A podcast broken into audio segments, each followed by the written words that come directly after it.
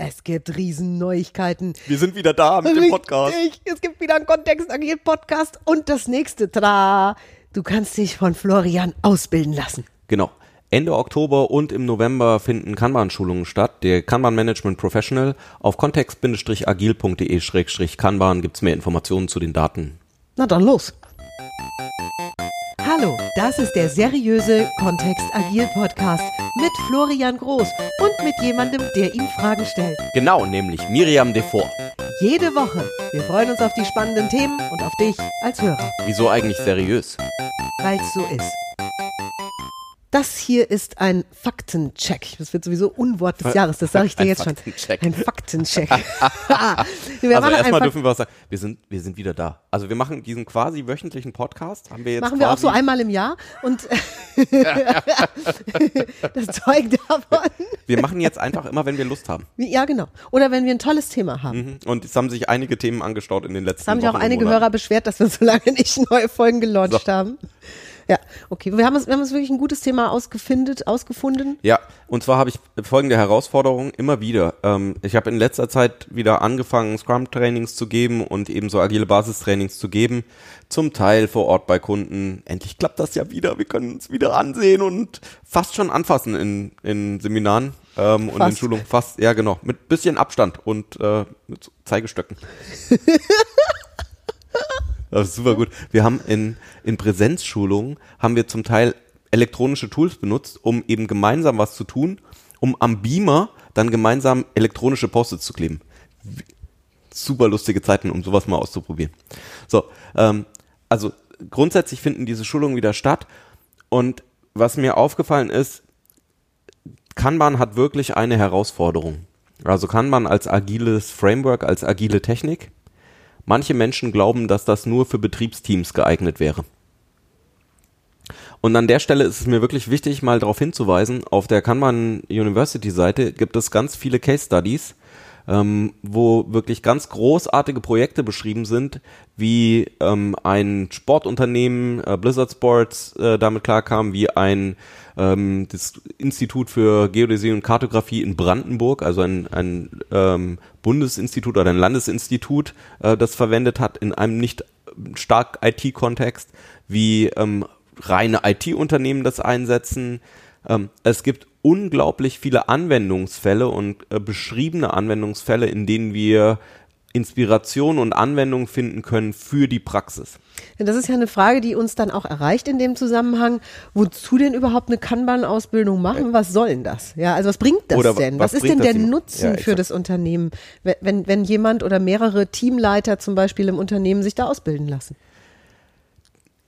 Im Vergleich zu Scrum habe ich den Eindruck, dass das immer noch die sanfte Variante ist, ähm, Agilität im, im Unternehmen einzuführen. Tatsächlich gibt es inzwischen ja Business Agility auch, diese, diese Geschäftsagilität als neues Buzzword, um zu sagen, boah, nee, Agilität ist ja schon 2010er, wir sind ja jetzt in den 2020ern.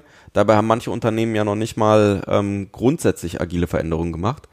Und was ich an diesen Case Studies so gerne mag, ist, dass eben auch eine unterschiedliche Geschwindigkeit in der Veränderung einfach drin ist. Für manche Organisationen geht Veränderung wahnsinnig schnell. Bei manchen Unternehmen dauert äh, Veränderung einfach sehr langsam, weil die sehr kleine, sehr zögerliche Schritte vielleicht auch gehen.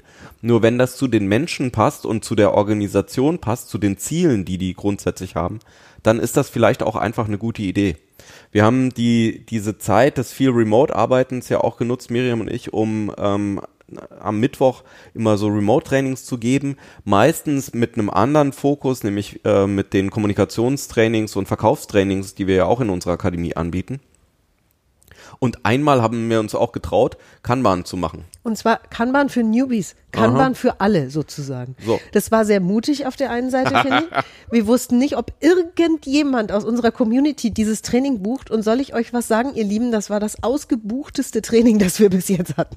Vor allem, was ist daraus entstanden? Zum Teil benutzten äh, Menschen, die in dem Training waren, kann man einfach in der Familie Also einfach, um sich zu koordinieren mit ihrem Teenie oder mit dem, mit dem Kind, was ist heute Nachmittag zu tun. Einfach, um das ein bisschen transparent zu machen. Zum Teil ist es im Network Marketing einfach gewesen, wie kann ich mit meinen Kolleginnen oder Kollegen, mit Gruppen in Kontakt bleiben? Was kann ich, wie kann ich sowas transparent machen? Zum Teil ist es die Organisation von einem einzelnen Freelancer nur, um den Überblick über die einzelnen Arbeiten zu halten. An all diesen Stellen kann die Kanban-Methode, die David Anderson ja ähm, gegründet hat oder wo, wo er derjenige ist, der die Kanban University auch noch sehr stark prägt. Für all das kann das verwendet werden.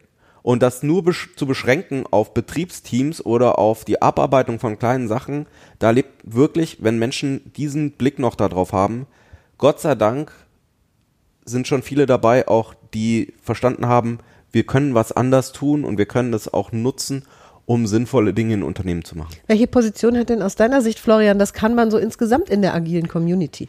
Ha. Im Moment ist es für mich ähm, so der von hinten langsam aufholende Champion, weil immer mehr, äh, das ist vielleicht ein Thema für eine andere Episode. Okay. Tatsächlich. Also ich merke gerade, die ganz kurze Antwort, ähm, viele Organisationen merken einfach, dass sie mit der agilen Transformation, die sie mal gestartet haben, nicht zurande kommen und dass das überhaupt nicht funktioniert. Und viele von den Schmerzen hätten sie nicht, wenn sie sanfter daran gehen würden, schrittweise daran gehen würden ähm, und die Kanban-Prinzipien und die Praktiken auch anwenden auf ihren Veränderungsprozess. Und ähm, deswegen ist es für mich immer der Geheimtipp, das ist das, womit ich punkte, wenn ich in Organisationen komme und coache. Ähm, oftmals ist das Deckmäntelchen bei mir Scrum und unten drunter machen wir dann was, was Sinnvolles. Uiui, das ist schon wieder eine sehr ketzerische Aussage. Da bin ich gespannt, was wir für ein Feedback bekommen. Wir nehmen das in einer der nächsten Folgen auf. Wir danken dir jetzt erstmal fürs Zuhören und freuen uns über dein Feedback auf ähm, an florian at context-agile. Ja, wie das so ist, dass wir wieder begonnen haben, agile Podcasts zu launchen. Mal gucken, wie viel wir tatsächlich dann machen. Tüdelü, bis dann. Tschö. Danke fürs Zuhören.